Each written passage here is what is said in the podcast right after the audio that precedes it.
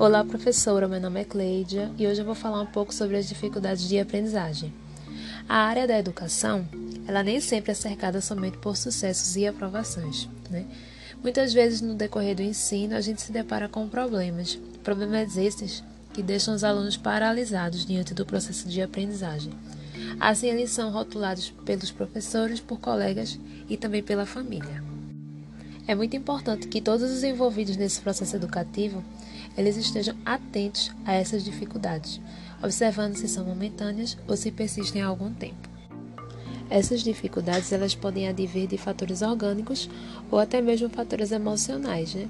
E é importante que sejam descobertas a fim de auxiliar o desenvolvimento do processo educativo, percebendo se elas estão associadas à preguiça, ao cansaço, ao sono, à tristeza, à agitação, desordem, dentre outros, considerando fatores que também desmotivam o aprendizado.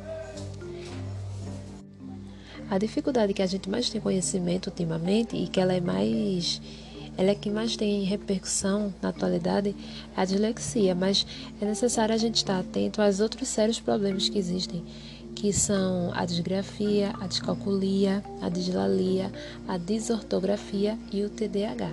E nós vamos falar um pouco sobre alguns desses problemas. Nós vamos falar primeiramente sobre a dislexia, né? A dislexia é a dificuldade que aparece na leitura.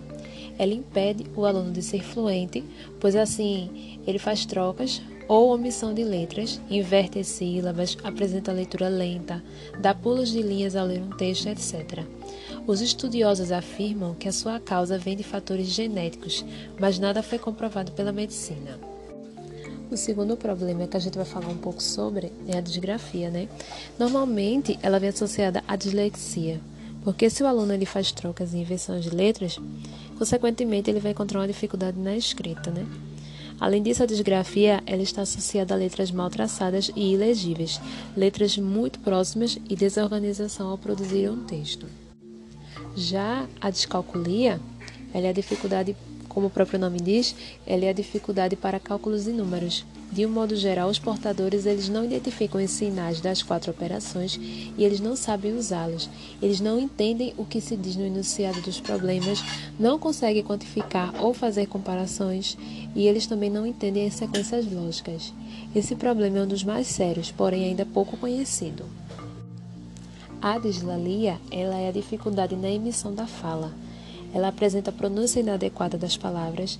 A criança ela troca os fonemas e os sons saem errados.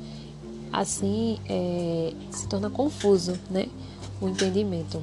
Ela manifesta-se mais em pessoas com problemas no palato, na flacidez, na língua ou lábio leporino, tanto crianças também como adultos.